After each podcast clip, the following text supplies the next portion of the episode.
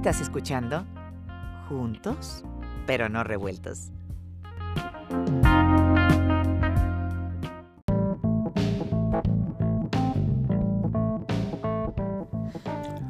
Hola, ¿qué tal? Esto es Juntos, pero no revueltos. Aquí hablamos de todos, con todos y para todos.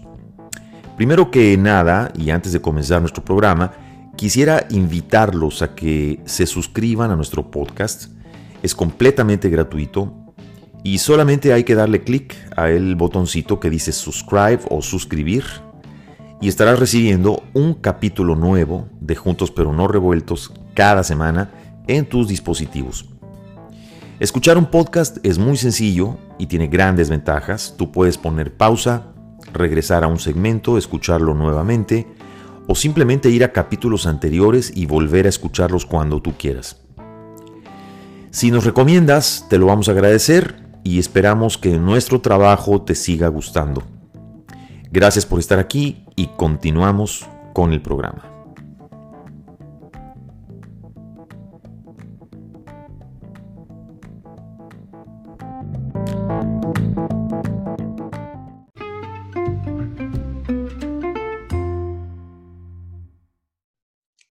¿Qué tal amigos? ¿Cómo están? Hoy tengo el gusto y el placer de saludar a un gran colega y le doy la más cordial de las bienvenidas al doctor Jesús Corona Osornio, conductor del programa El Acento, con quien tengo el, gusto y el placer de estar aquí el día de hoy. Jesús, ¿cómo estás? Hasta la Ciudad de México. Un abrazo.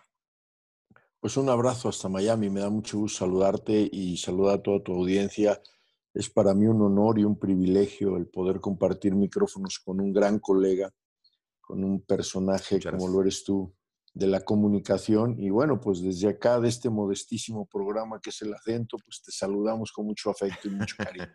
un gran programa, Jesús, un gran programa que admiramos muchísimo y que ha tenido un auditorio creciente últimamente. Yo soy particularmente tu fan también, un fan del programa del acento. Eh, ¿Cuánto tiempo tiene el acento y cómo fue que nace este programa? Cuéntame. Mira, eh, rápidamente, el antecedente del acento se llama relieves, más allá de la palabra, que hace algunos años eh, se creara para una estación de radio, el 1440 de, AM en México, y que tuvo muchos éxitos y que tuvo, una gran trascendencia, pero resulta que a un amigo yo le regalé eh, el nombre de Relieves más allá de la palabra para que fundara una revista. Y dejé de hacer radio algún tiempo hasta que me invitaron. Yo, bueno, dejé de hacer radio eh, de manera propia, pero yo era, eh, estuve haciendo co-conducción con Miguel Bárcena en ABC Noticias y durante 20 años estuve lleno de radio hasta que me dijeron, oye, ¿por qué no es tu programa?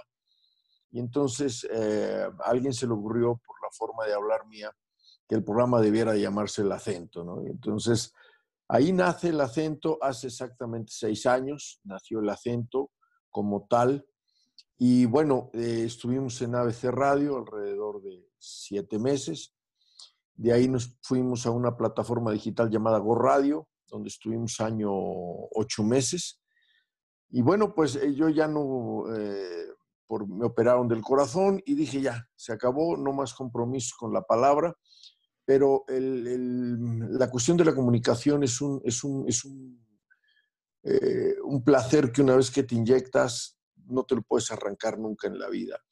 Y entonces eh, eh, me invitaron a, hacer mi programa en Change TV y dije, bueno, ¿por qué no?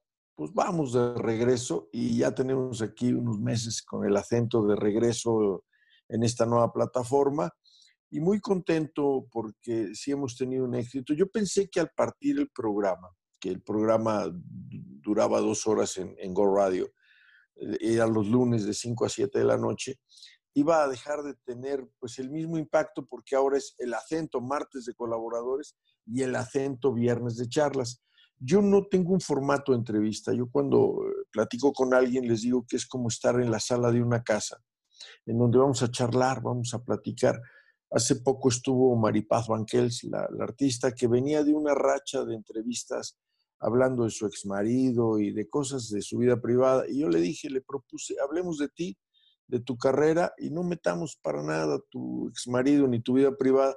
Ella quedó muy contenta y la audiencia más. Entonces, este formato de charlas nos ha dado cierta comodidad y entonces la gente se ha acostumbrado a que el acento es uno dividido en dos. Y ahí vamos, ahí vamos.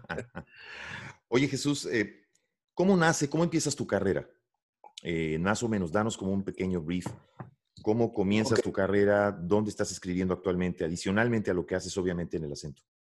Bueno, em, yo, para empezar, soy eh, psicoanalista, soy psicólogo y psicoanalista lacaniano. Tengo un doctorado en psicología y un doctorado en psicolingüística. Soy un personaje que tengo contacto con los medios, tengo 58 años de edad tengo 30 años en contacto con los medios. Yo empecé escribiendo en el Universal, una columna política. En el periódico El Día hice también otra columna política. Después escribí en la revista de mi amigo Relieves Más Allá de la Palabra. Pues yo le regalé el, nombre de la revista ya sería el colmo que no tuviera yo ahí. Y luego estuve haciendo em, en España, hice un programa de radio que se llamaba Más Allá de la Palabra en Francia hice un programa que se llamaba A dos voces, porque era bilingüe, era en francés y era en inglés. Eso te iba a preguntar, ¿era en francés? Era en francés y, fue premiado. ¿Y en español? No, en inglés. Francés y en inglés, ok. Sí. ¿Y, fue premiado por? Fue premiado por entrevista y por la calidad del programa, por los temas que tocábamos en el programa que eran de interés no solamente para la comunidad francesa, sino para la comunidad internacional radicada en Francia. Teníamos muy buena temática. En España también, más allá de la palabra, fue un programa que gustó. Era a las 12 de la noche y terminaba a las 3 de la mañana. Entonces yo me volví como una especie de vampiro, una especie de, ave nocturna.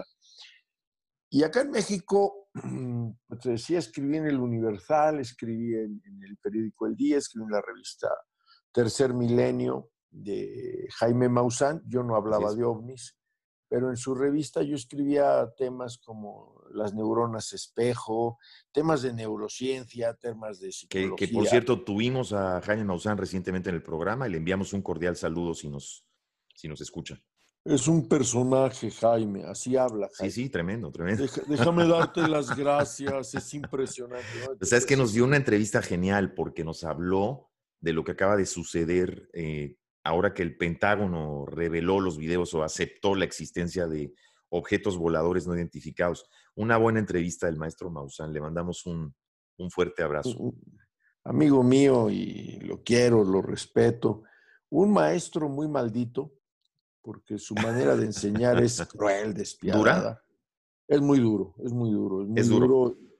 Pero eh, la verdad es que, mira, antes de los ovnis fue uno de los mejores periodistas de este país. Hizo reportajes impresionantes. Sí, cuando en su etapa de 60 minutos y después tuvo su programa. Yo recuerdo aquel programa que tenía. Primero estuvo en 60 minutos de Juan Ruiz Gili. Después de Juan Ruiz Gili. Y luego después de Juan Ruiz Gili, él se hizo cargo. Él se quedó como titular. así es, de 60 minutos. Pero sí es muy duro, es muy, muy duro, mi querido amigo Jaime como maestro. Yo le digo que es el maestro maldito. Pero no, se le quiere mucho a Jaime, yo aprendí mucho con él. Miguel Bárcena fue otro gran maestro. Jorge Saldaña fue otro gran maestro. Gran Jorge Saldaña, caray, qué bárbaro. Yo soy una amalgama de, grande, grande, Jorge. Soy una amalgama de varios estilos. Y bueno, entonces estuve escribiendo para la revista Jaime. Posteriormente escribí para otro proyecto que eh, se llamaba Hoy, era un, un, semanario que duró la víspera en México, no, no fue Lamentablemente los socios se pelearon, se cayó el proyecto y, ya no tuvimos mayor oportunidad. Y hace mucho que no escribo, he escrito para Psychologist eh, Science, he escrito para revistas especializadas, artículos muy especializados. Tú, tú nos, decías que eres psicólogo lacaniano. Sí, psicoanalista eh, lacaniano. Psicoanalista lacaniano. ¿Tiene que ver con Jacques Lacan? Eh, Por supuesto, es, mi maestro. Es para la gente que no sabe, para que nos expliques un poquito. Bueno, Jacques Lacan, eh, posterior a Freud, en, el sentido más o menos contemporáneos en edad, pero posterior a Freud en cuanto al reconocimiento eh, de, su obra. Jacques Lacan no se separa de, de Freud. Jacques Lacan complementa a Freud y en algunos casos, yo creo que el 90% supera a Freud, las tesis freudianas. Eh, por ejemplo, Lacan ya no habla de, síndrome de Edipo. Nosotros hablamos, nosotros hablamos en una forma simbólica, simbólica, los subrayos simbólica, el asesinato del padre. Para nosotros, desde el análisis lacaniano, pues es más importante el padre que la madre en el sentido de penetración psicológica, en el sentido de, eh, cuando hablamos de la influencia que se ejerce, ¿no? Hablamos del dolor que nos provoca la madre, pero el padre nos arrebata lo que nos pertenece de manera natural, porque cuando nacemos lo único que tenemos para nosotros es la madre. Y nuestra conexión a través de, cuando nos amamantan es una conexión maravillosa, extraordinaria. Y entonces llega el padre y nos hace un lado. Y entonces hay un odio natural contra el padre, hay una rivalidad contra el padre, que bueno, eh, es un poco, yo lo resumiría así para no, no enredarnos más. La, eh, mientras Freud habla de los traumas y, del síndrome de Edipo, eh, Jacques Lacan y su corriente hablamos de los traumas que nos, causamos, nos causaron los padres y que seguramente nosotros como papás varones le estamos causando a nuestras Transmitiendo, así es, es lo que te iba a decir. Es correcto. Entonces, es una gran escuela la lacaniana, hoy en día poco valorada, hoy en día poco entendida porque hablamos de lo simbólico, lo imaginario, eh, lo real. Y, de repente, como que los propios colegas, los propios colegas psicoanalistas, ay no, Lacan es muy difícil, Lacan es un loco. Lacan fue un gran filósofo, Lacan fue uno de los mejores psicoanalistas que ha habido en el mundo, por sobre cualquiera que me pongan. Y reto a mis compañeros y colegas a que me demuestren quién es más grande que Lacan y no van a encontrar uno, ni Freud, ni lo digo correcto. en tu programa. Correcto. Ni Freud es tan grande como Lacan. Pero lamentablemente, lamentablemente, muy mal comprendido porque les da pereza, porque Lacan jugaba con las matemáticas. Lacan, Lacan fue un genio. Y yo siempre les digo, perdón por la soberbia, siempre he dicho, para entender a Lacan, que es un genio, pues hay que estar en igualdad de circunstancias. Los que no lo pueden entender, pues lo siento, no lo pueden entender. No se subirán al nivel ahí. No se subirán al nivel. Oye Jesús, actualmente, eh, obviamente, bueno, te desempeñas como conductor en tu programa, como periodista. ¿Cuál es tu, tu visión en este momento de, dentro, de lo, dentro de todo lo complicado que estamos viviendo en un país como México? Dentro de todo lo complicado políticamente hablando, socialmente hablando, económicamente hablando, ¿cómo se está viendo en este momento desde el ojo, desde la lupa de un periodista, eh, esta manipulación mediática que se está ejerciendo sobre, o este peso de manipulación que se está ejerciendo sobre la gente que quiere dar un periodismo objetivo y de pronto pareciera que estamos viendo extremos en donde o hay quienes están en contra, en contra, en contra, en contra, o hay quienes están a favor, a favor, a favor. Entonces hay quienes atacan, atacan, atacan, y hay quienes defienden, defienden, defienden. Entonces hay como una, una polarización tremenda. Pero yo de repente a mí cuando me han hecho preguntas y cuando he tenido la oportunidad de platicar con colegas, siempre digo, es que es difícil ser objetivo para hablar de lo que un gobierno está haciendo cuando todo lo que está haciendo está mal. Es decir, ¿qué rescatas? ¿Se podrán tal vez rescatar algunas cosas de lo que está haciendo actualmente el gobierno en México? Bueno, yo te voy a responder que lamentablemente no hay nada rescatable. Es un gobierno de ocurrencias, es un gobierno de estupideces, es el gobierno de un solo hombre. Es, como lo dijo un periódico americano, es el país de un solo hombre. No tiene un gabinete, tiene servidumbre. No tiene secretarios de Estado, tiene servidumbre. Una inteligencia como la de Arturo Herrera en la Secretaría de Gobernación, doblegada como en los tiempos de la esclavitud ante el amo. Aquí solo hay una voz y la voz es la del señor López. Lo único que ha hecho bien él y su equipo es manejar el lenguaje y el contralenguaje. ¿A qué me refiero? En Twitter somos muy dados a decir, eh, a repetir, ¿no? Vamos a, ponemos un post, un tweet con la foto de este señor López y alguna de sus barrabasadas que ha dicho. Y empezó, mira nomás lo que dijo este López, que va a multar a los que no lleven perro con cadena. Obviamente es un fake news, pero lo empezamos a repetir y a repetir y a repetir y a repetir. Y todo el mundo, es que es un fake news y es un fake news. Sí, pero ya se repitió ad infinitum. ¿Qué aprovecha la barra de bots las granjas de bots de Andrés Manuel. Esa fake news la convierten en algo positivo para Andrés Manuel y lo que estamos haciendo es posicionar la imagen de Andrés Manuel ad infinitum. Al repetir la imagen una y otra y otra vez, no estamos haciendo más que labor propagandística a favor del régimen, a favor del logro, a favor de este sujeto eh, remedo de Chávez, muy mal remedo de Chávez. Intelectualmente creo que eh, un gorila tiene dos dedos más de frente que Andrés Manuel, pero tiene un equipo que lo rodea, eh, un equipo en el que hay miembros de Scientologies, donde hay miembros de iglesias terriblemente perversas como la adventista, que dominan de una u otra forma técnicas de penetración lingüística.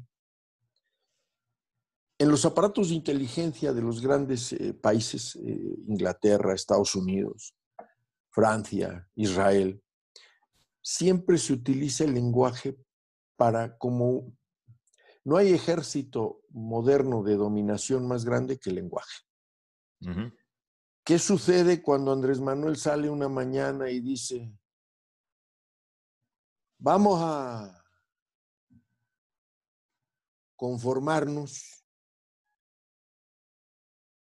con un par de zapatos. Vamos a quedarnos con un solo traje. Voy a decir por qué hago trato de hacer la voz de Andrés Manuel. Es para poner un ejemplo.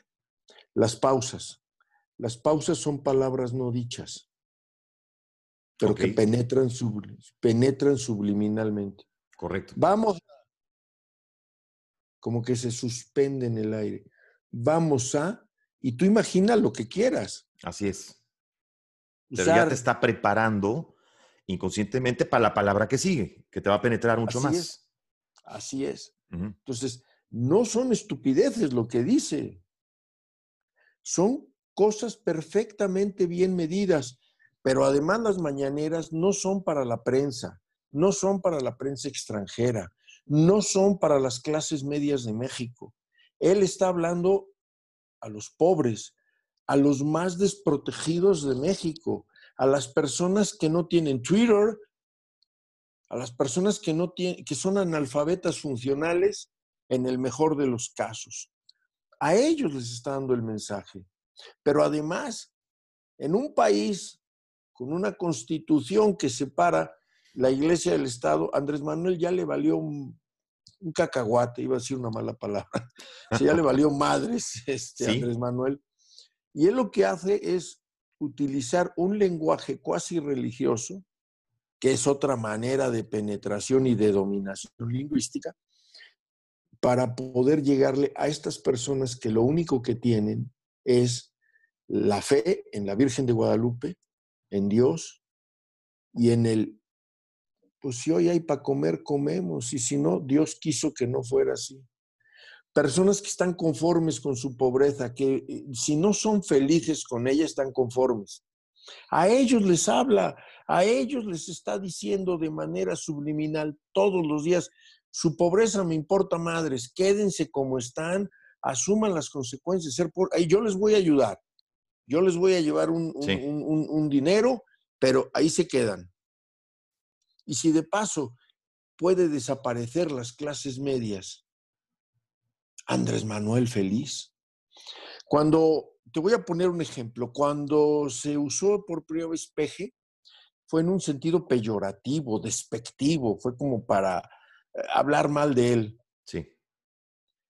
Un personaje de una de las iglesias eh, protestantes que hoy lo acompañan se acercó y le dijo, no voy a dar nombres, no voy a decir que se llama, se apellida Farela, de ninguna manera voy a decir que, se apellida Farela. Se acercó y le dijo, oye, Andrés Manuel, no te enfurezcas cuando te digan peje, haz lo tuyo, arrebátale esa arma, arrebátale esa arma a tus enemigos. Es como cuando el queer era un término despectivo para señalar al mundo gay. ¿Qué hicieron los gays? Lo utilizaron. utilizaron y ahora pues decir queer no es ofender. Incluso es hasta chic. Es hasta chic, es lo que te iba a decir, es hasta medio chic el término, correcto. Sí, sí, ya, ya no es lo mismo decir, ay, esos gays, así, ay, son del mundo queer, ¿no? así es, sí. No, no, es súper cute, súper cute el término. Así es, es muy cute. Y, y, es una situación que, que en México, hoy en día, peje, hasta los niños lo utilizan para referirse a alguien muy familiar. Allí aprendió Andrés Manuel. Allí aprendió Andrés Manuel que el uso del lenguaje. Andrés Manuel no hablaba así de pausado. Si uno ve videos de hace 15 años, de hace 10 años, Andrés Manuel hablaba normal. Sí, Tampoco marcaba tanto el acento. Que yo, vamos a, vamos, como que jala el aire. No lo hacía ya. Cuando fue jefe de gobierno, que se aventaba las mañaneras, que en aquel entonces eran era un hitazo. Sí. Porque había un, había un idiota en la presidencia llamado Vicente Fox. Así es. Que nunca entendió que él era el presidente, no Marta, ciertamente. Entonces, porque Marta. Y que le daba, y que le daba carnita todos los días para hablar. Todos los días. Y, entonces eh, López manejaba la, la agenda. Sí. Mientras Vicente con Marta se peleaban por las migajas que quedaban para darle a los medios, ciertamente. Pues mientras Vicente se sentía ofendido porque le atacaban a Marta y salía a defenderla muy quijotescamente, Andrés Manuel agarró ruta para ir posicionando su mensaje. En 18 años Andrés Manuel no ha variado su discurso, su discurso ha sido el mismo, su manera de decirlo no. Es ahí donde yo digo, ¿dónde están los, los neurocientíficos mexicanos que no crean en López, por supuesto, para analizar, para que nos acompañen a los psicolingüistas a analizar cómo ha ido modificando su manera de decir el discurso. Incluso, eh, Jesús, a ver, el, lenguaje corporal, ¿no? Eh, lo vemos actuar, pero también vemos una preparación a su alrededor, en donde tiene preparado un stage y tiene preparado desde el lenguaje corporal hasta la manera en la que lo habla, hasta la manera en la que lo dice, hasta la manera en la que lo, comunica. Y pareciera que de repente todos atacamos o muchos medios atacan por una barrabasada que dijo, pero de pronto esa barrabasada una semana después ya se nos olvidó porque somos por naturaleza, sumo yo, de memoria corta, y ya la ponemos hasta en memes y en chistes, pero es como dice el dicho, ¿no? Una mentira dicha mil veces se vuelve realidad. Y entonces empieza esa, eso que se generó como esa barrabasada, entre comillas, entonces empieza a volver una realidad que mucha gente empieza a creer. Eso nunca se había visto antes. Es decir, ese nivel de manipulación, ¿lo habíamos visto antes en algún presidente, en algún jefe de Estado en México? No, ni, ni siquiera con Peña.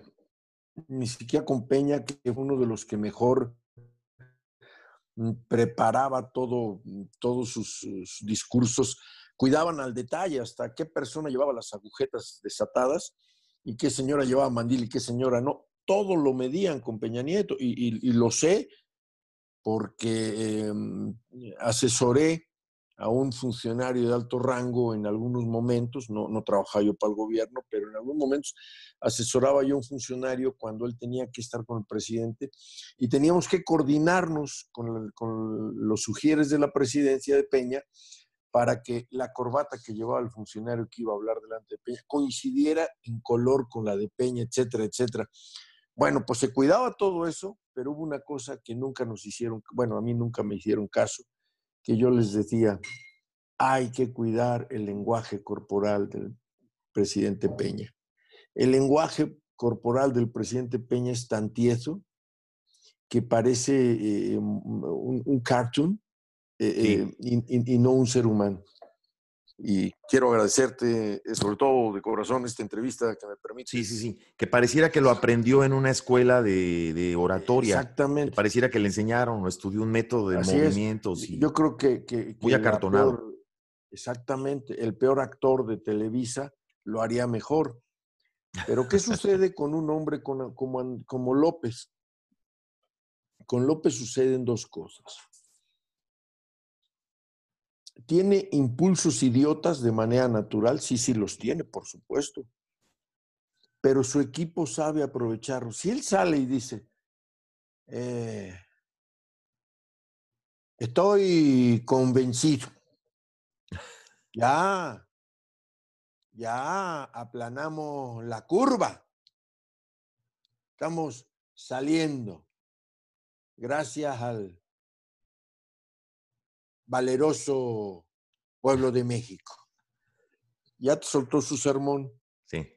¿Qué hace su equipo? Su equipo sale a decir, sin decir, sin corregir al presidente, em, ahora que en México hay tantos medios inclinando la cerviz ante el poder de, de, López, ya sea a través de Julio Scherer Ibarra y sus amenazas desde la Consejería Jurídica de la Presidencia, ya sea a través de eh, este muchacho Jesús Ramírez Cuevas, director general de comunicación social, ya sea a través de cualquiera de ellos dos, que son los que hablan a los medios, consiguen que alguien entreviste a algún personaje de, de esa farsa llamada 4T, de esa vacilada, de esa broma llamada cuarta transformación. Y entonces el, locutor como que de manera muy, muy genial le pregunta, bueno, pero ¿se aplanó o no se aplanó la curva? Y entonces de inmediato contesta, bueno, a lo que el presidente se refería no es a que se haya aplanado la curva en cuanto a casos, sino que no son tantos los casos como se hubiera esperado. Es lo que el presidente nos está... control de daños, digamos, un control, de daños muy sutil muy sutil que saben hacer, pero además con ayuda y complicidad de medios agachones como Milenio, que los González ya das con Milenio, eh, eh, eh, y quieren doblegar dos medios que quizás a, muchos Reforma no les simpatice porque lo identifican con la derecha, pero que ha sido muy valiente, ha sido muy valiente, y Andrés Manuel muy ingrato. Porque si alguien, cuando Andrés Manuel era oposición, sacaba notas de López era el Reforma. Y el Universal que se ha convertido en el estandarte, en la voz de los sin voz en este país. No solo por Loret de Mola, que este chaval, de repente a veces a mí no me gusta su estilo, ¿no? te está entrevistando y a fuerza quiere sangre, les digo yo a fuerza, y, y dígame, dígame, dígame, dígame, entonces, López Obrador miente, López Obrador miente. Y el, otro pobre aterrado, no, bueno, yo no quiero decir que el presidente mienta. No, no, es su estilo, no me gusta, pero entiendo que hace un gran periodismo. Hay que saber separar. Es que en México no tenemos una cultura del periodismo. Compras un periódico por una cuestión emocional. Porque ahí, ah, no, pues es que yo compro el Universal porque está Loré de Mola. Yo dejé de comprar el Milenio porque quitaron de director a Carlos Marín y a mucha gente le cae gordo Carlos Marín. Carlos Marín es un genio. Carlos Marín es un genio del periodismo. Soberbio, es de Puebla, ¿qué otra cosa podríamos esperar de él? Si fuera de Tlaxcala, pues no existiera, Tlaxcala no existe, es otra cosa. Pero hablando en serio, eh, eh, eh, las cuestiones de, de la prensa en México están terribles. Entonces hay un control de daños, hay un control total de daños por eso Andrés Manuel no se preocupa de decir o no decir. Uno de los que está muy cercano a él, que le habla muy cerquita al oído, que lo corrige mucho, es eh, Julio Scherer Ibarra, el consejero jurídico de la presidencia. Un hombre que no tiene aparentemente mm, una gran preparación porque solo tiene la licenciatura, es abogado penalista, no tiene maestría, no tiene doctorado, pero tiene algo que los demás no tienen. Técnicas, técnicas y técnicas de penetración lingüística por el concepto religioso al que él pertenece. No voy a decir a cuál. Scientologies. No, no, dije a cuál. Sí, sí. Scientologies. Creo que estaba, creo que, creo que. Que son técnicas eh, y muy efectivas de. Así es. De, eh, ¿cómo se llama? De, pues, convencimiento. De, tienen técnicas muy, pero muy efectivas de comunicación y convencimiento.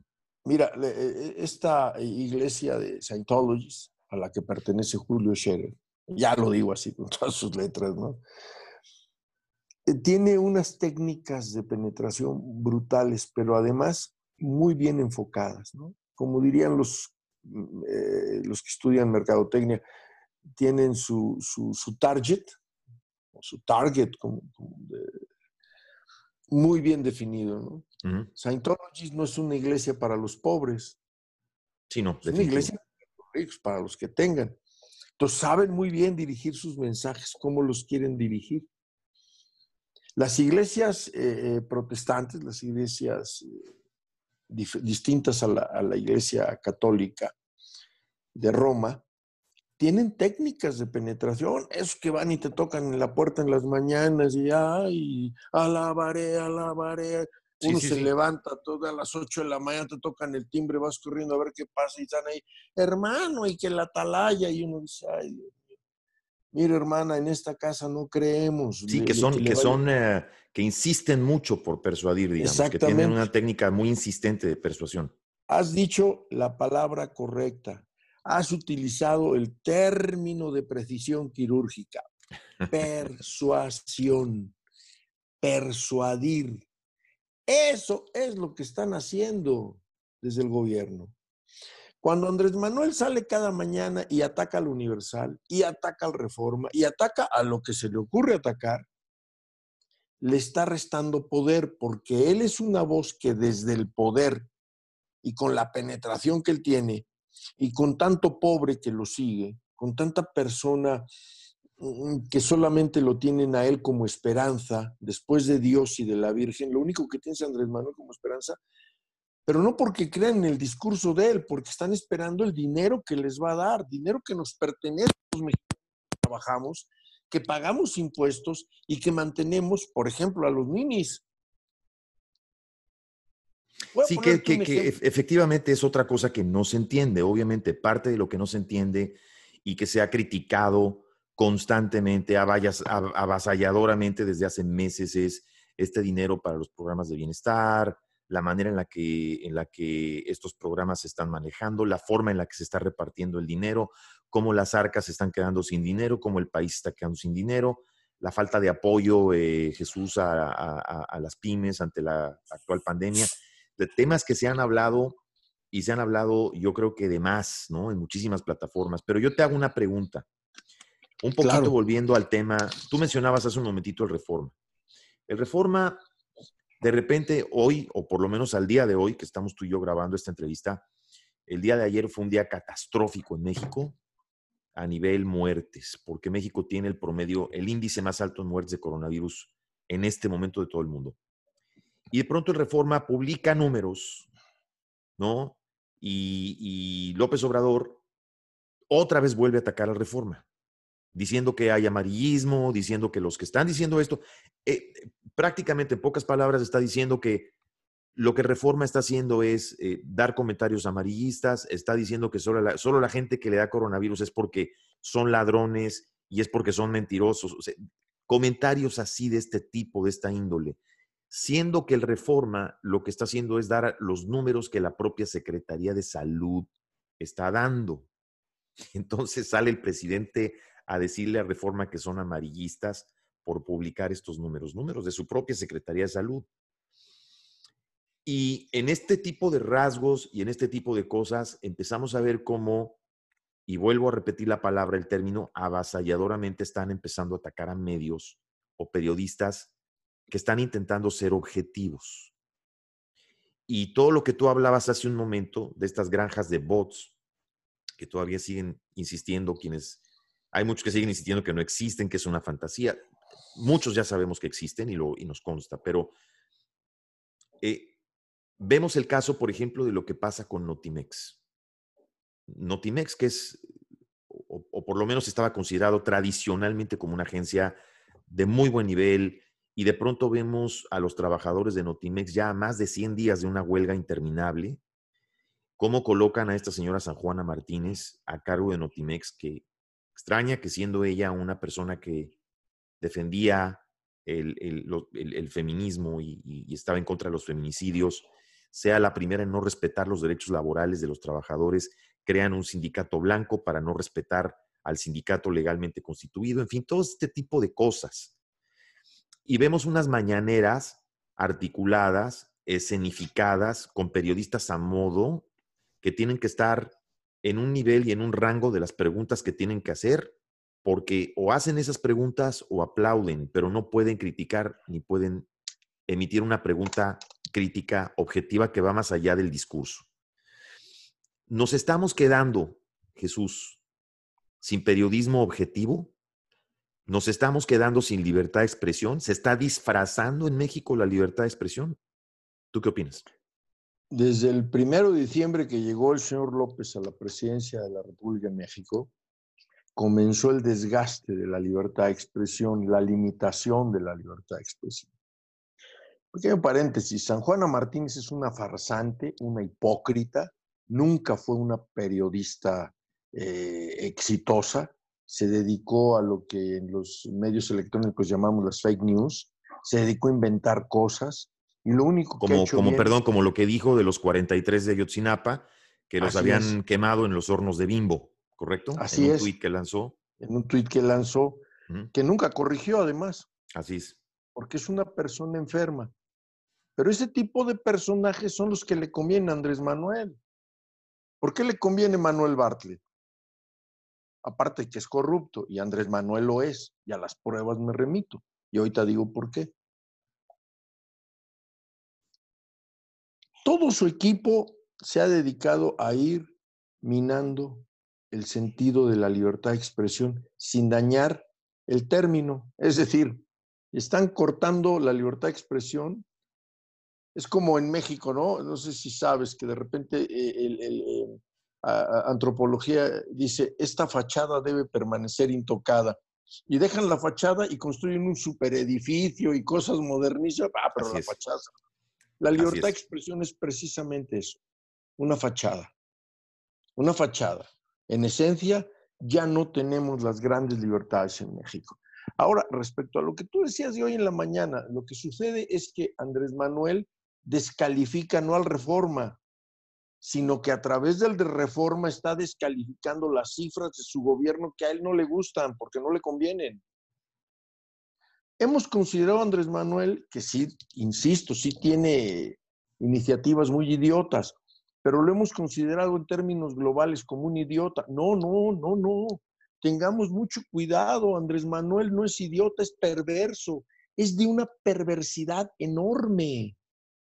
Como todos los conversos a cualquier religión, él como converso dejó el catolicismo para convertirse en el gran misterio. Nadie sabe si pertenece a los adventistas, a los evangélicos, a los pentecostales, nadie sabe pero se sabe que él y su esposa, eh, que es otra fanática, eh, una mujer que con un doctorado es una mujer incultísima, incultísima, incultísima, pobre señora, pobre México. Pero bueno, ese es un costal aparte.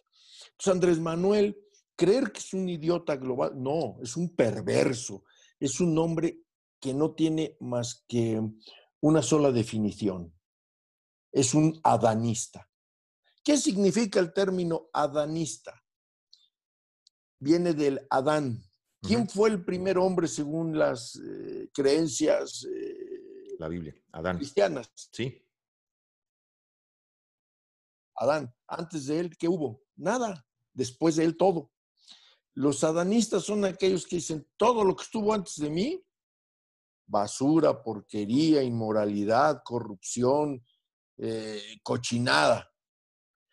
Con mi advenimiento, y lo entrecomillo, con mi advenimiento ya viene la luz, la sabiduría, lo bueno, lo moralmente limpio, lo moralmente correcto, viene todo lo mejor de la vida. Andrés Manuel encaja en el adanismo. ¿Qué? Eh, imagínate eh, en sexenios anteriores el neoliberalismo compraba periodistas. Imagínate, hoy no los compran los amenazan, utilizan al SAT, utilizan al sistema de administración tributaria, utilizan los instrumentos de la Fiscalía General de la República para amenazar a los dueños de empresas. Ah, ¿no quieres pagar impuestos? Pues te vamos a partir la madre por aquí, por acá y por allá. Y sacan la cartera y pagan. ¿Y, ¿Y qué hacen ellos cuando amenazan a alguien? Y entonces lo logran doblar inmediatamente salen a decir, en apoyo al señor presidente, Jesús Corona ha pagado mil millones de impuestos retrasados. Eran 100 millones, pero ellos ya vendieron que eran mil millones. Nadie, nadie de la servidumbre que atiende a Andrés Manuel se atreve a contradecirlo. Absolutamente nadie. Penado, penado está que contradigan a Andrés Manuel. Y de ahí, que, muchos de ahí que muchos secretarios se queden callados y no intervengan, porque digo, se ve más que evidente Jesús que en el gabinete, eh, quien controla el gabinete está por detrás. Me, Así es. Me, consta y, se ve y es notorio que la señora Sánchez Cordero no funge como, como secretaria de... de, Olga Sánchez Florero le dicen de cariño en México, ¿no? Está claro que pareciera que hay alguien ahí atrás que chambea además, que posiblemente sea Marcelo Ebrard, que controla mucho más de lo que dicen que controla. Está mucho más que claro que aparentemente se ven subsecretarios que se ven más secretarios que los propios secretarios, porque los propios secretarios no aparecen y se percibe un gabinete que más pareciera que se formó por cumplir compromisos políticos que por escoger a las, a las personas más capaces. No sé si es correcto. ¿Tú qué opinas? Eres un gran observador de la política nacional y te felicito. Gracias. Lo que acabas de describir es la realidad. Yo le voy a poner nombres. Marcelo el Chucky Ebrard, sus íntimos, el Inner Circle, le dicen Chucky. Así le dicen de cariño el Chucky, el Chucky Ebrard. Este hijo de Satanás, de, Marcelo, corruptazo con la línea 12 del metro. En fin, que se roban dinero, nadie los, nadie los, nadie los acusa ante las autoridades, porque ese dinero fue a parar a las campañas de Andrés Manuel, pero bueno, ya habrá manera de probarlo. A lo que voy es, ¿por qué Marcelo Ebrard se ha convertido en el todólogo? Haciendo a un lado las fake news, haciendo a un lado todos los, chismes y todas las historias, porque Andrés, eh, Andrés Manuel sabe que el único elemento que tiene en su gabinete leal y preparado, muy, muy preparado políticamente hablando, es Marcelo Ebrard. Es un hombre exquisito, es, la carta fuerte, digamos, es su carta, fuerte. Su carta fuerte, pero no para sucederlo. Ojo, ojo, nadie sabe quién va a suceder a Andrés Manuel. Pero Marcelo es el que puede hablar en la OMS, es el que puede hablar en la ONU. Marcelo habla francés, inglés, creo que habla un poco de alemán, etc. Y es un hombre de una gran cultura que además ha hecho un ejercicio político fascinante. Pero ¿de quién es hechura? A ver, Andrés Manuel se queja mucho del innombrable, de Carlos Salinas, el enorme, el talentosísimo Carlos Salinas. Y Andrés Manuel se queja y se queja y su mejor empleado es un salinista puro como Marcelo Ebrard. Bueno, pero no vayamos tan lejos. A ver, Jesús, ¿qué de cierto tendrá que detrás de la conformación de la banca del bienestar también está Carlos Cabal? Don Carlitos Cabal, claro, por supuesto. ¿Que no viene del salinismo? por supuesto, y Poncho Romo, y Poncho el Romo, hipócrita de Alfonso Romo. Entonces, Perdóname, y, me, llama la atención que se ataque al, al, neoliberalismo, y ojo, no estoy defendiendo ni al, ni al neoliberalismo ni a una corriente, pero me llama la atención porque también en este gobierno se toman decisiones muy neoliberales, ¿no crees? Y, y me llama la atención que de repente, de repente se queman o se atacan los términos, pero las decisiones que se toman obviamente son más neoliberales que nada. Yo diría que inclusive más neoliberales que los sexenios neoliberales, entre comillas. Me llama la atención esa manipulación de palabras y esa manipulación de términos que creo que es, es una estructura muy inteligentemente armada, claro. bien lo dices, y muy inteligentemente bien diseñada para hacer creer lo que se tenga que creer cuando se necesite que se crea. No sé qué opinas. Eh, yo total, estoy totalmente de acuerdo. Fíjate qué bonito es coincidir. Yo sí defiendo el neoliberalismo. Yo sí lo defiendo a capa y espada. ¿Por qué razón? Quienes trabajamos y arriesgamos nuestro capital al montar una empresa, por lo menos yo lo hago con orgullo, con dignidad, con mucho valor, con ganas de que a lo mejor nada más van a trabajar dos personas conmigo o, eh, para mi empresa. Esa microempresa va a generar que dos personas lleven alimento a sus casas. Y eso me llena de energía. En un gobierno totalitarista, en un gobierno lleno de estulticia como el de Nicolás Maduro, no tienes oportunidad de hacer eso. En un gobierno como el de la Cuba perdida de los Castro y su sucesor, que es un sistema probadamente fracasado. Estamos hablando ahí de dos países con un sistema probable, probadamente fracasado, ¿correcto? Yo de joven milité en el Partido Socialista Obrero Español. De joven, con las dos nacionalidades que tengo, milité en el Partido Socialista Unificado de México, el PESUM, con Eberto Castillo. Yo iba a España y era allá con Felipe González. Venía a México con Eberto Castillo. Y yo empecé a romper con la izquierda cuando Eberto Castillo le da a un priista farsante como Cuauhtémoc Cárdenas, al que ahora ven como santón de la política, la candidatura de, la izquierda se la pone a Cuauhtémoc y de ahí ya surge un Cuauhtémoc de izquierdas carajo, que me digan cuándo Cuauhtémoc Cárdenas ha sido un candidato, eh, ha sido un hombre de izquierdas, de ideología de izquierdas. Hoy en día cualquier basura es de izquierda, cualquier cosa en España y en cualquier país del mundo. Todavía en Francia, en París, queda por ahí vestigios del Partido Comunista Francés. Creo que hay tres elementos que quedan ahí este, del Partido Comunista Francés que todavía defienden el comunismo. Entonces, de joven se vale equivocarse pero a mi edad ya no se va.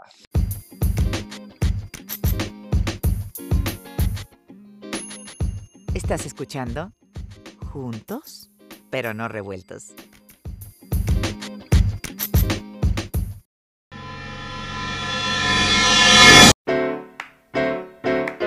Ya estamos de vuelta en Juntos,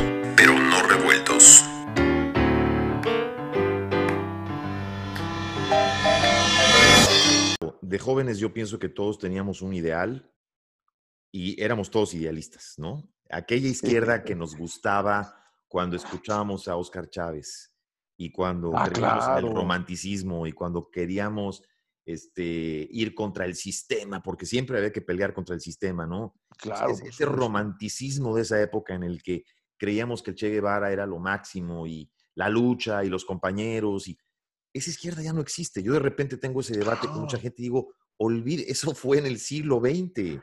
Eso ya no existe. Estamos en un mundo globalizado. Y, bien lo has dicho, bien lo has mencionado, porque el término neoliberalismo, eh, la gente no sabe lo que es el término, no conoce lo que es el término neoliberalismo. No saben lo que es para empezar el liberalismo. Así es. Cuando se habla, por ejemplo, del nuevo liberalismo, cuando se habla del libre mercado, eh, lo, más curioso de esto es que cuando entre quienes tenemos este tipo de conversaciones, que después las sacas en redes sociales, lo primero que te van a decir es, es que esos defienden al PRIAN. Así es. Porque son del PRIAN. Esta conversación que estamos teniendo es porque apoyamos al PRIAN. Es decir, no hay la suficiente objetividad para decir, no, es que también hay que reconocer que hubo cosas malas, también hay que reconocer que hubo gobiernos corruptos, que hubo desigualdad, que ha existido la desigualdad desde siempre, que, que, bueno, yo ahorita te voy a preguntar del, del chayote, pero, pero el, el, el, chayote ha existido desde siempre, en el periodismo ha existido desde siempre. De pronto viene una nueva corriente con un nuevo partido que le empieza a hablar al pueblo en otro lenguaje, pero y que además nos damos cuenta los que lo vemos desde afuera que está siguiendo el mismo patrón que siguieron estos líderes en América Latina y utilizamos como ejemplos Lula, Correa, eh, Chávez, eh, ¿no? Evo, ahí podemos mencionar una lista. Eh, y de pronto vemos que un pueblo volcado a un, yo no sé si ya podría decir, utilizar el término fanatismo, porque no sé realmente qué nivel de fanatismo hay, porque las redes son engañosas y tú bien lo dijiste hace un momento, hay bots que defienden, pero ¿qué tanta gente realmente del pueblo afuera estará defendiendo? Estará defendiendo por convicción, me refiero, no por intereses. ¿Qué tanta gente realmente estaría todavía defendiendo en este momento? Yo creo que el, eh, de los 30 millones de votos que, que, obtuvo Andrés Manuel y que le daban un gran reconocimiento y que pudo haber aprovechado de manera extraordinaria para hacer cosas buenas por el país, de esos 30 millones de votos, yo creo sinceramente y, según cálculos matemáticos, estadísticos, mm, con politólogos de reconocido prestigio, se podría pensar que alrededor de 10 millones de mexicanos se han ido alejando mm, del pejismo, del andrés manuelismo, del lopismo, del idiotismo, digo, perdón, de, esta corriente de, la 4T. ¿Por qué razón? Porque nunca estuvieron convencidos ni de Morena, ni tampoco eran fans de Andrés Manuel. Era la opción que había. Una exnovia mía, pongo este ejemplo, un día le dije, oye, es que yo soy muy cariñoso, tú eres muy fría, y me dijo, cariño es lo que hay, lo tomas o lo dejas. Y en ese sentido comparo yo las elecciones de México cuando gana Andrés Manuel. No había de otra. El PRI, de manera estúpida, se dedica a desprestigiar a Ricardo Anaya y pareciera que el enemigo mortal del PRI es Ricardo Anaya. Ricardo Anaya deja de hacer campaña para defenderse. Mit un gran, gran personaje, un académico brillante, un enorme funcionario. Posiblemente, posiblemente el mejor candidato, ¿no? Eh, posiblemente el mejor candidato. En cuanto a capacidad pero no empático, y. pero no empático. Así es. Mid nunca iba a encajar con los pobres. Sí, jamás. Desde su aspecto físico. Mucha gente dice, les digo, no es racismo. Lo que voy a decir no es racismo y no tiene nada que ver con la discriminación. La gente pobre mayoritariamente en México detesta a los blancos porque les han enseñado que los blancos son los que tienen el poder, son los que maltratan, son, los, que joden, son los malos. Andrés Manuel ha sido muy cuidadoso con su discurso en no decir eso. Pero sí siempre está chingue y jode que los ricos son los malos. Los ricos son las personas más perversas de este mundo. Y entonces, ¿qué sucede en México? Mucha gente dice, pues es lo que hay, como me dijo la novia, ¿no? Pues es lo que hay, cariño, lo tomas o lo dejas. Entonces voltearon a ver, decían, ven en la boleta electoral y dicen, pues es lo que hay. Yo mismo fui presidente en una casilla electoral, acá donde yo vivo, en la Ciudad de México. Conozco a mis vecinos y yo sabía, yo sabía que mis vecinos, la mayoría, o panistas o priistas, Jesús de mi alma, dicen los creyentes, ay Jesucristo bendito, dijo el peje. Cuando voy viendo Morena, Morena, Morena, Andrés Manuel, Andrés Manuel, Andrés, no lo podía yo creer. A mí me brotaron las en, en, cierta manera, digo, obviamente fue impactante, ¿no? Se veía venir, obviamente, por una labor que hicieron, que él hizo desde 18 años atrás, una labor que hizo donde fue acumulando, acumulando, acumulando. Es innegable que fue aplastante el triunfo que tuvieron. Eh, la pregunta es, ya que la 4T llega al poder, que tiene mayoría en el, en el, Congreso y en el Senado, donde tienes el, posiblemente eres el presidente que ha acumulado más poder en los últimos años, ¿no? Eh, Yo le que tienes la oportunidad. el bueno, es decir, el que más ha acumulado poder en los últimos años, y que tienes la posibilidad de realmente lograr el cambio que México necesita, porque la tienes, porque tienes todas las herramientas para hacerlo. ¿Puede la 4T todavía dar ese cambio de timón que el país necesita? Podría darlo, pero no lo van a dar.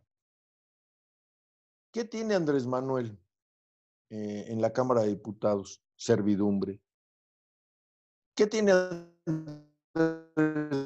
Manuel la Cámara de Senadores? Servidumbre. No tienen dignidad. Ricardo Monreal, sospechoso de corrupción, el presidente del Senado, sospechoso de corrupción, sospechoso de nexos con el narcotráfico.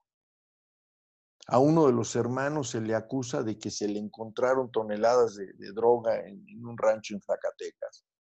Ha callado todo, nada se ha sabido más. ¿Quién es Mario Delgado? A Mario Delgado ni en su comunidad lo quieren, porque, y, no lo digo en un mal sentido, eh, Mario Delgado es el ser humano más hipócrita, arrastrado, traicionó a Marcelo Ebrard.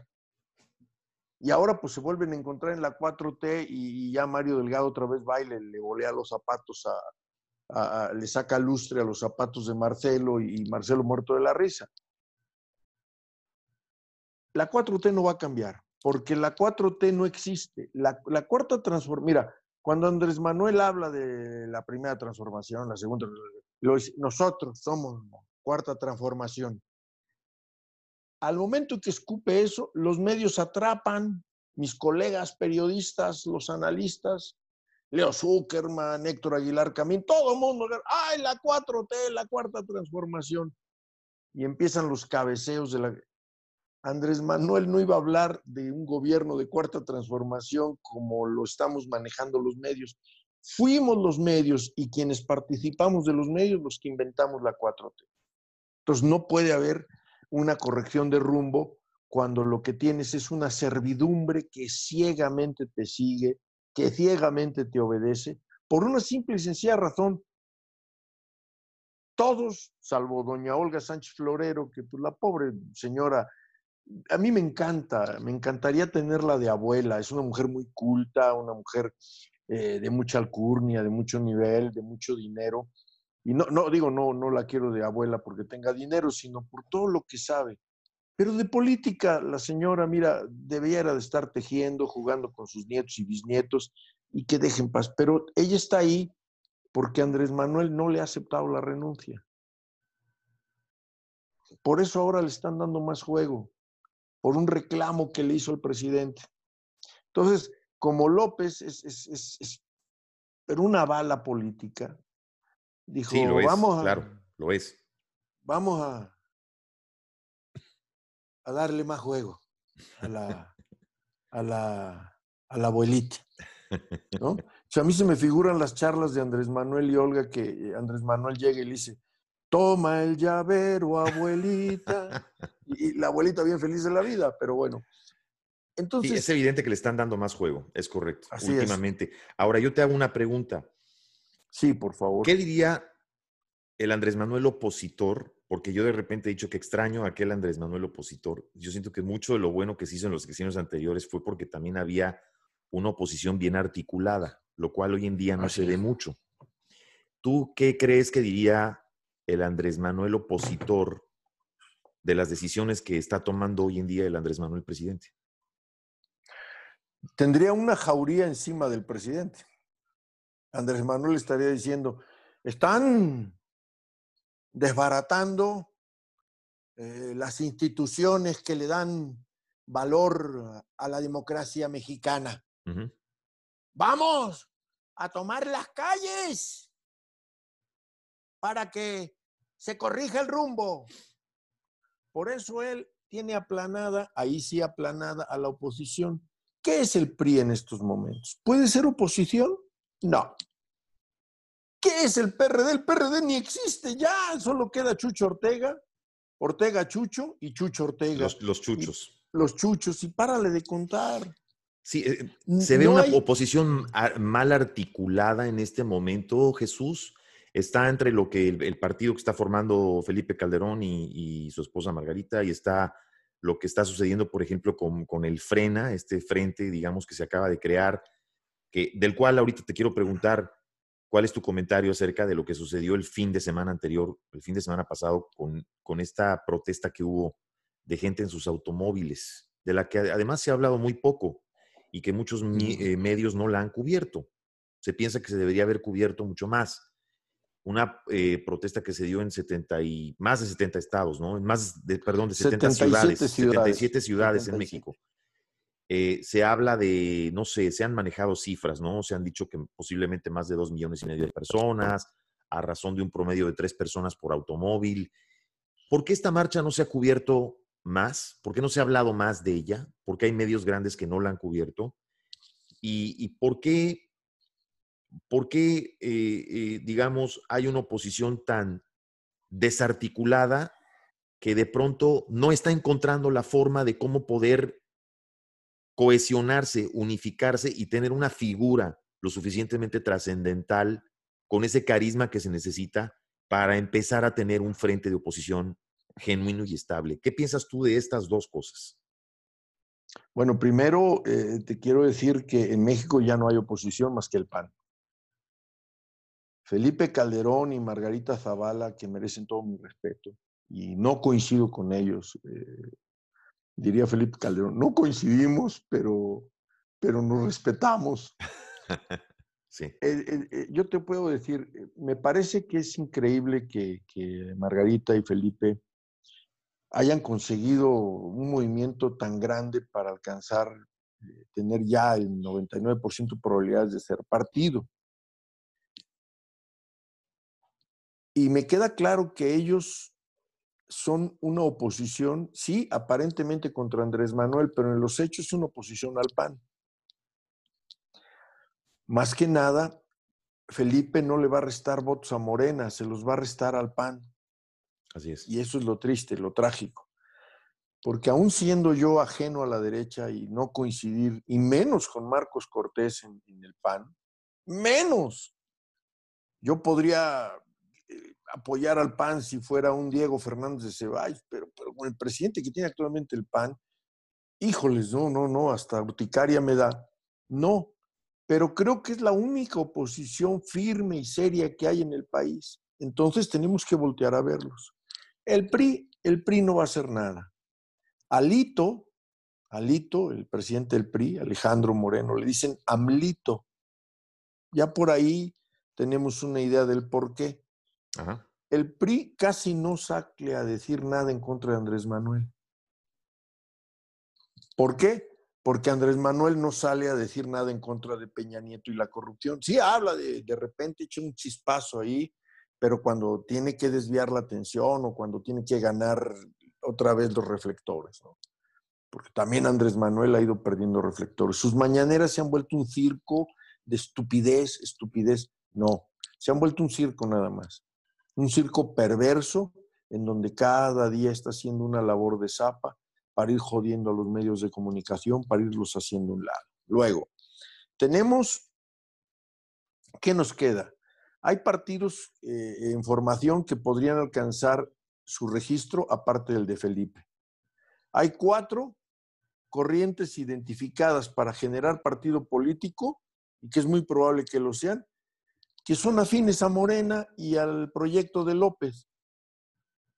¿Dónde va a quedar entonces el proyecto de, Margarita y de Felipe? Si Margarita y Felipe siguen en este discurso casi antipanista, ya valieron un cacahuate, no van, van a, quedar en el limbo. Se van a quedar en el limbo. Tienen que salir ya con un discurso pro México, con un discurso que nos envuelva a todos. Más allá del nombre genial de México Libre, yo diría que Felipe y Margarita ya tienen que asumir una postura con el costo político que represente, pero asumir una postura firme de oposición, porque en México todavía no tenemos una figura. Frena, de Gilberto Lozano. Frena puede ser un buen proyecto sin Gilberto Lozano. Gilberto Lozano es un personaje caprichoso, autoritario, un cuate que no ha tenido en la política. Como empresario, mi respeto, ha tenido muchos éxitos. O eso dicen. Pero como político, ¿qué se le reconoce a Gilberto? Salir a decir en un remedo de Diego Fernández, porque quiere que Gilberto me, me llama la atención su narcisismo, su, su, estúpido narcisismo.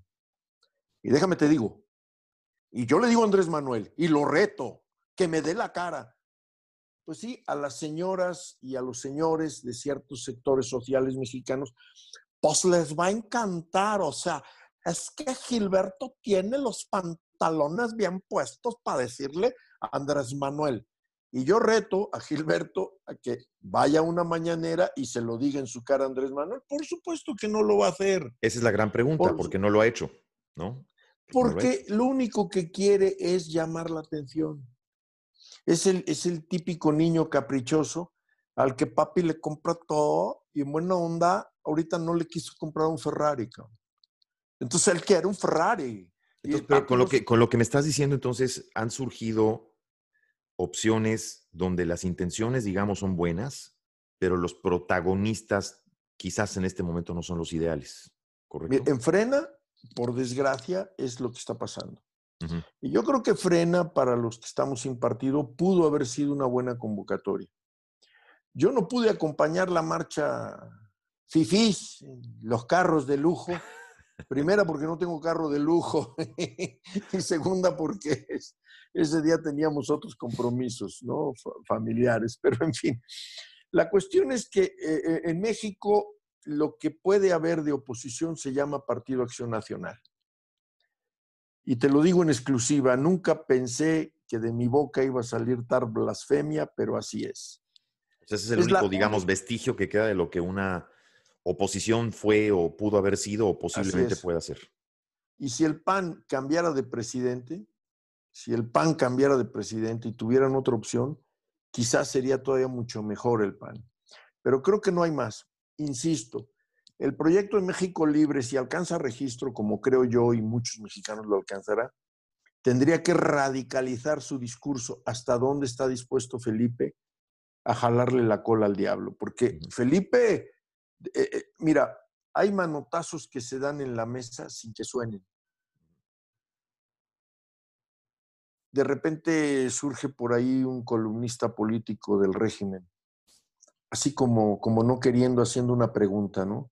¿Qué pasaría si en Estados Unidos la justicia llama a un expresidente?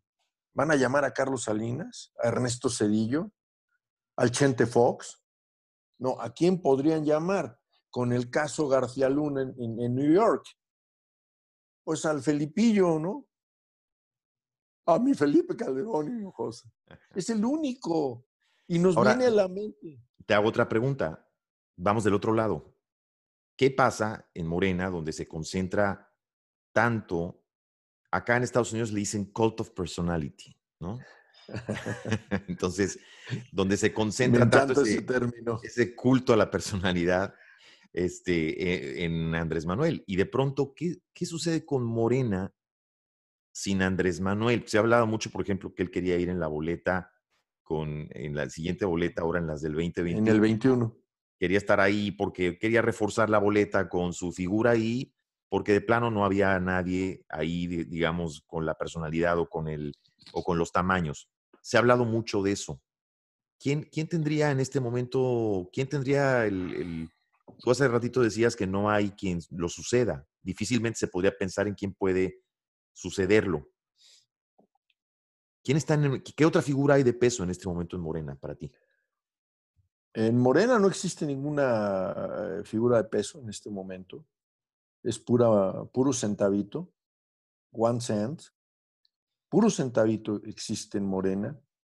Eh, eh, la servidumbre de Andrés Manuel, él ha sabido escoger a los más serviles, a los más corruptos, los tiene a su disposición para que no lo opaquen. Morena sin Andrés Manuel no existe. Morena es nada, nada.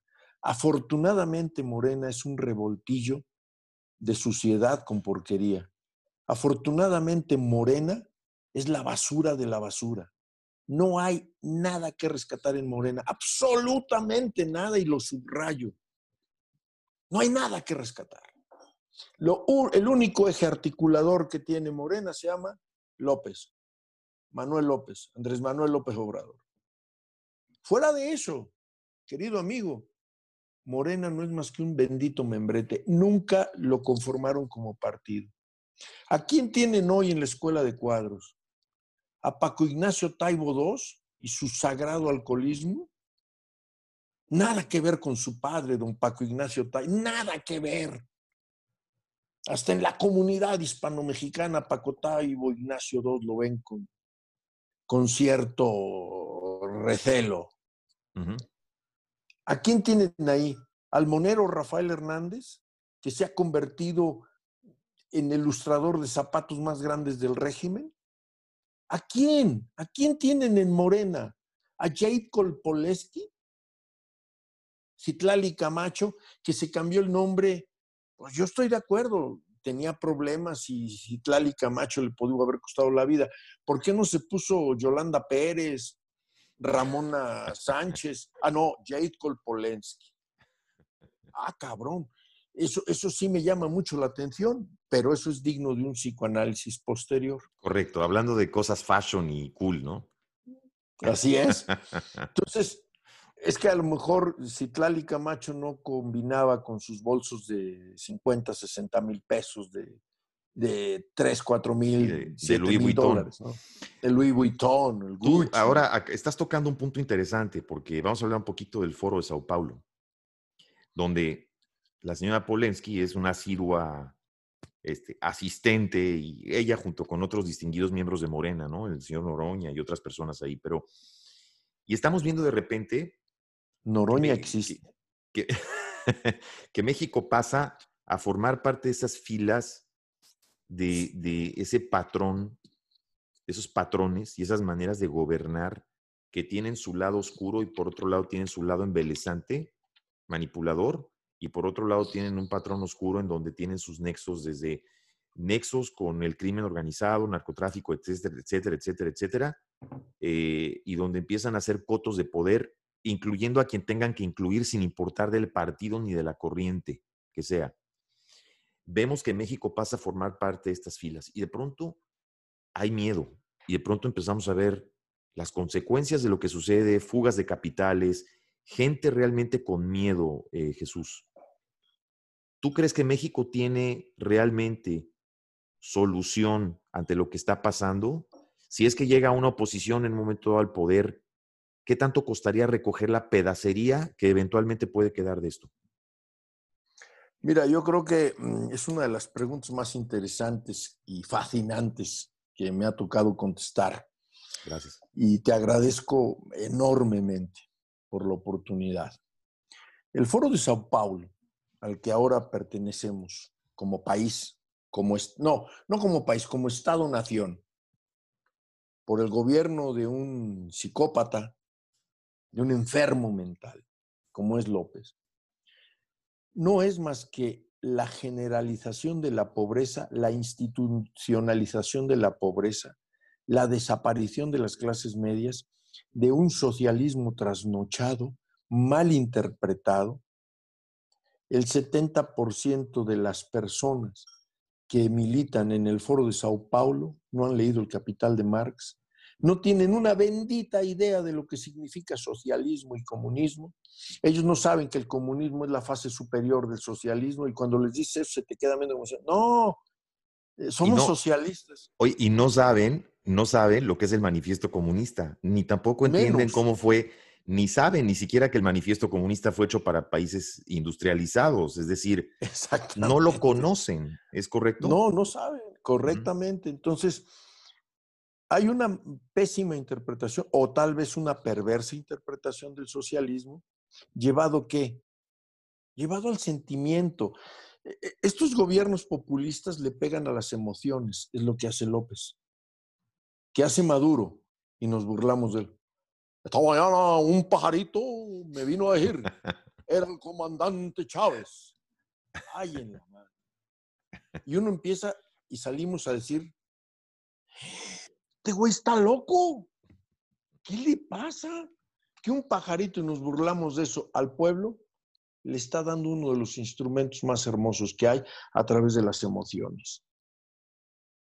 La revelación del Espíritu Santo en la religión católica o en las religiones cristianas, ¿qué es?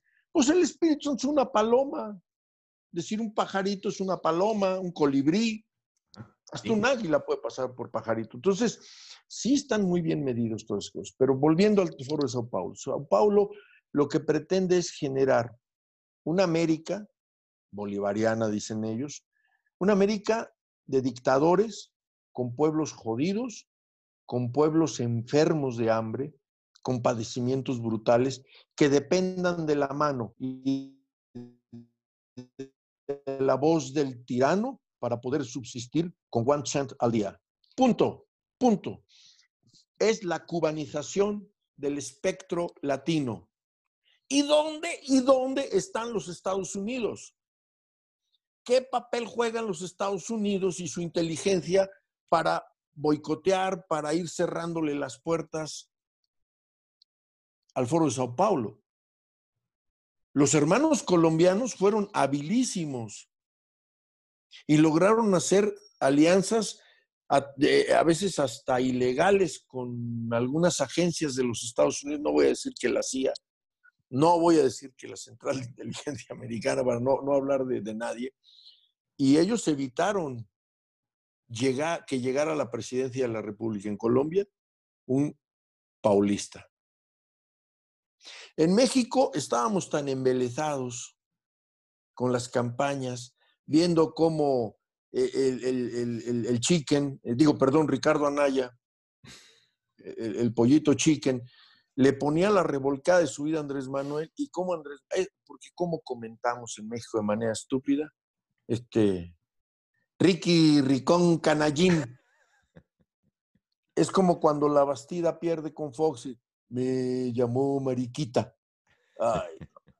Y entonces en México hemos venido repitiendo patrones en el que no hemos sido capaces de rectificar como sociedad, como ciudadanos. México es fácil presa, ¿por qué? Porque no tenemos ciudadanía. No sabemos el significado de la palabra ciudadanía. Nos cruzamos por donde quiera, tiramos, es decir, a cruzar una calle en lugar de usar los pasos que en México se llaman de cebras, con las rayas para cruzar por ahí, no, nos atravesamos a media calle. Nos importa un bledo si hay un puente para cruzar, nos atravesamos las avenidas y no hacemos caso del puente, tiramos basura en las calles, escupimos en las calles, fumamos, tiramos la colilla en las calles. Nos importa un bledo, no hay un concepto de ser ciudadano, de ser ciudadana. Fácil. Cayeron 30 millones en las garras de López. ¿Qué hizo López ahora? Fíjate cómo, cómo es, se burla de las cómo es perverso. Se va a vivir a Palacio Nacional hablando de que en México pues te, acostumbres a tener un trajecito, un par de zapatos, a comer frugalmente, porque pues, no, no vas a comer comidas eh, destacadas eh, de chefs internacionales. No, no, pero él vive en un palacio. Él vive ilegalmente, ilegalmente en un patrimonio de la humanidad, que es el Palacio Nacional de México ilegalmente. ¿Y quién le dice algo? ¿Dónde está la oposición? El pareciera, pareciera que, tenemos de pronto gran parte de nuestra sociedad, es una sociedad, no sé si me equivoque, eh, Jesús, pero una sociedad amorfa que no reclama, que está ah, demasiado preocupada por sus comodidades y demasiado preocupada por eh, no salir de su zona de confort, ¿no? Entonces, sí reclamamos y hay muchos opinólogos y mucha gente reclama en su Twitter, desde su diván, y, desde su Facebook, pero mucho, mucha opinología, pero no, no se ve acción. Se puede, se puede realmente llegar a tener acción. ¿Cuál, la, forma más efectiva de, llegar a tener acción sería mientras, eh, mientras llega el voto, sería precisamente en el voto. Y, se, y la pregunta es, ¿se irá a respetar ese voto? Si está Lorenzo Córdoba, sí. Si lo echan, no. ¿Y buscarían echarlo antes? antes? Esa es la intención. Lo están buscando lo están buscando. Acuérdate que todavía faltan consejeros. Eh, hubo consejeros que ya cumplieron su mandato y por el coronavirus no han sido nombrados los nuevos. Correcto. Entonces, y ya hay por ahí una iniciativa de Morena, del señorito Mario Delgado, donde hay que cambiar al presidente del INE. Y yo les digo, a ver, eh, muchas veces les he dicho en entrevistas que he hecho, les he preguntado a algunos de Morena, ¿por qué quieren echar a Lorenzo Córdoba? Estándole en la presidencia se reconoció el triunfo de Andrés Manuel y ustedes decían que Lorenzo Córdoba era un pillo y no sé qué, y el tipo reconoció, ah, pero es que no se quiso bajar el sueldo como lo ordenó. Ay, por amor de Dios. Entonces traen una serie de cosas. Mira, en el Palacio Nacional ahora hay una foto de José de San Martín, cubano, y una de Simón Bolívar, una pintura, perdón, hay dos óleos, el de José de San Martín y el de Simón Bolívar. Aquí en México nadie ha alzado la voz. Respeto que sean héroes en sus países, son héroes de la América Latina, son personas que tienen un privilegio histórico en la memoria colectiva de, nuestra América Latina, sí. Pero no tienen por qué estar en Palacio Nacional. ¿Qué carajos hicieron por México para estar en Palacio Nacional? Cuando tienes un presidente que se apunta maderista, juarista, que se apunta mm, eh, eh, adicto a José María Morelos y Pavón, a Miguel Hidalgo y Costilla. ¿Qué demonios? Ah, es el símbolo, el símbolo del Foro de Sao Paulo. Y te decía yo de Colombia. Colombia logra, mm, eh, triunfa alguien ajeno al Foro de Sao Paulo y ahora es presidente. ¿Qué sucede con Estados Unidos? ¿Lo puedo decir? Por favor, adelante. El presidente más estúpido en toda la historia de Norteamérica, de los Estados Unidos, de los USA, Donald Trump. Donald Trump. Dedicado a otras. Y para muestra basta, no voy a decir un botón, sino muchos botones. muchos botones. Y ahora tiene en el traspatio, porque a los mexicanos, a los opinólogos de Twitter les se ofende cuando yo digo, pues siempre hemos sido y seremos el traspatio de los Estados Unidos, pues, ¿cuál es el problema? Ni siquiera él ha volteado a ver a su amigo eh, López, pero ni siquiera se ha preocupado, y menos ahorita con los problemas del COVID, con los problemas de, la muerte de George Floyd. Se le, le, han crecido los problemas a este sujeto color de zanahoria. Sí, le han, le han brincado las liebres y realmente Estados Unidos está pasando por una crisis social tremenda. ¿eh? Tremenda. De, salud, de, dinero y social increíble. Así es. Impresionante. y como no hay dinero, pues ahora se ha despreocupado del manejo de la política exterior. Platicaba con un exmiembro de, mm, de un sistema de inteligencia en Estados Unidos, que fue mi catedrático y que me dio clases de contralenguaje. Y me decía, el día que Estados Unidos recupere una presidencia seria y no un vendedor y no un payaso, el día que Estados Unidos tenga otra vez un presidente, hasta un tímido como Barack Obama era un presidente, va a voltear a ver el patio trasero y va a decir, ay, se me están metiendo los comunistas por acá atrás como cucarachas, hay que echarles flit. Y vámonos contra ellos, ese día. Lo mejor que le puede pasar a México, me dijo, es que pierda a Donald Trump, que no se relija. Es lo mejor que le puede pasar. Porque ahorita en este juego, y es ahí donde entra otra vez Marcelo Ebrard. Marcelo Ebrard está tejiendo fino con los republicanos. Si llegase a ganar un demócrata, Marcelo Ebrard, la 4T, López el perverso acá en México, van a valer auténticamente nada. Ahorita lo único que tiene, fíjate las contradicciones, ¿no? Lo que es de irónica la, la política. Por un lado, México en el Foro de Sao Paulo. Por el otro lado, el presidente depende de muchas decisiones de Donald Trump, o Trump, como le dice el Donald Trump. Y lo dice a propósito, porque son distractores donde él se va a posicionar como imagen. Pero luego hablamos de contralenguaje. Lo que te quiero decir es, lo mejor que le puede pasar a México es que pierda Donald Trump. No sé si sea lo mejor que le pueda pasar a USA, pero por lo pronto a México sí, y eso también nos importa mucho. Definitivamente. Y, da eh, Jesús material para muchos otros programas y para muchísimas otras pláticas, pero yo te quiero de verdad agradecer que primero te quiero agradecer que te hayas sincerado, que hayas dicho valientemente y objetivamente todo lo que, lo que nos contestaste el día de hoy. Tu tiempo, obviamente, te respeto nuevamente, mi admiración para ti eh, y esperamos volver a tenerte pronto con nosotros. Antes de, de irnos, algo que te gustaría agregar y si nos puedes, por favor, dar tus redes y puedes invitar a nuestro auditorio a que te vean en, en Change TV con, con el acento. Si nos das, por favor, tu último comentario y tus redes. Muy brevemente, yo te agradezco enormemente esta oportunidad, mm, el tamaño de periodista que eres tú, el tamaño de medio al que representas, tu podcast que es tan gustado y, tan poderoso, eh, más allá de las fronteras de nuestra América. Te lo agradezco con el corazón. ¿Por qué me he sincerado?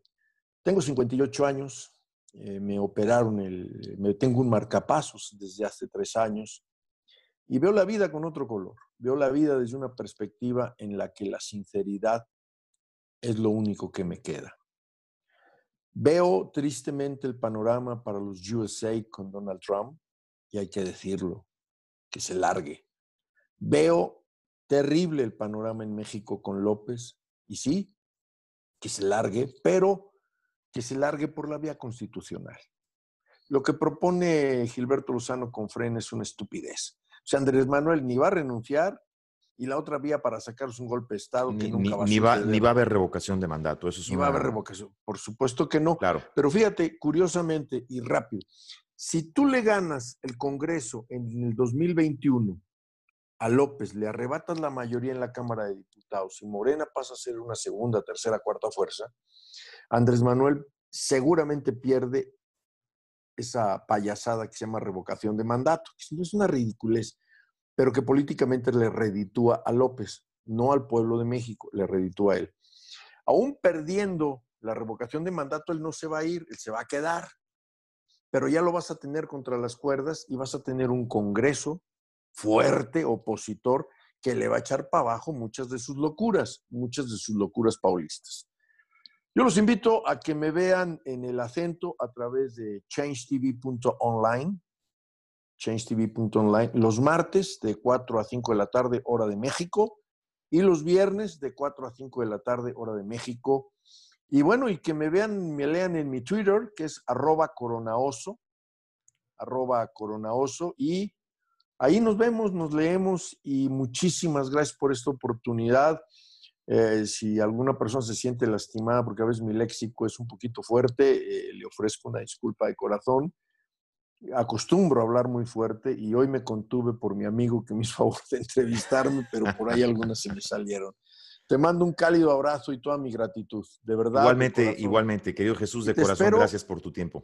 Espero nos agendemos pronto para que estés en el acento. Eh, más que encantado, más que encantado estaremos ahí contigo el día que tú me digas y la hora que tú me digas, estamos a tu disposición. Un abrazo fuerte hasta México. Gracias. Hasta Miami. Gracias, amigos. Ya lo escucharon de viva voz. Estuvo acá con nosotros el doctor Jesús Corona Osornio. Nos habló de todo y de verdad habló de todo. Así que le agradecemos mucho. Esperamos tenerlo pronto nuevamente con nosotros aquí. Gracias y nos vemos y nos escuchamos la próxima.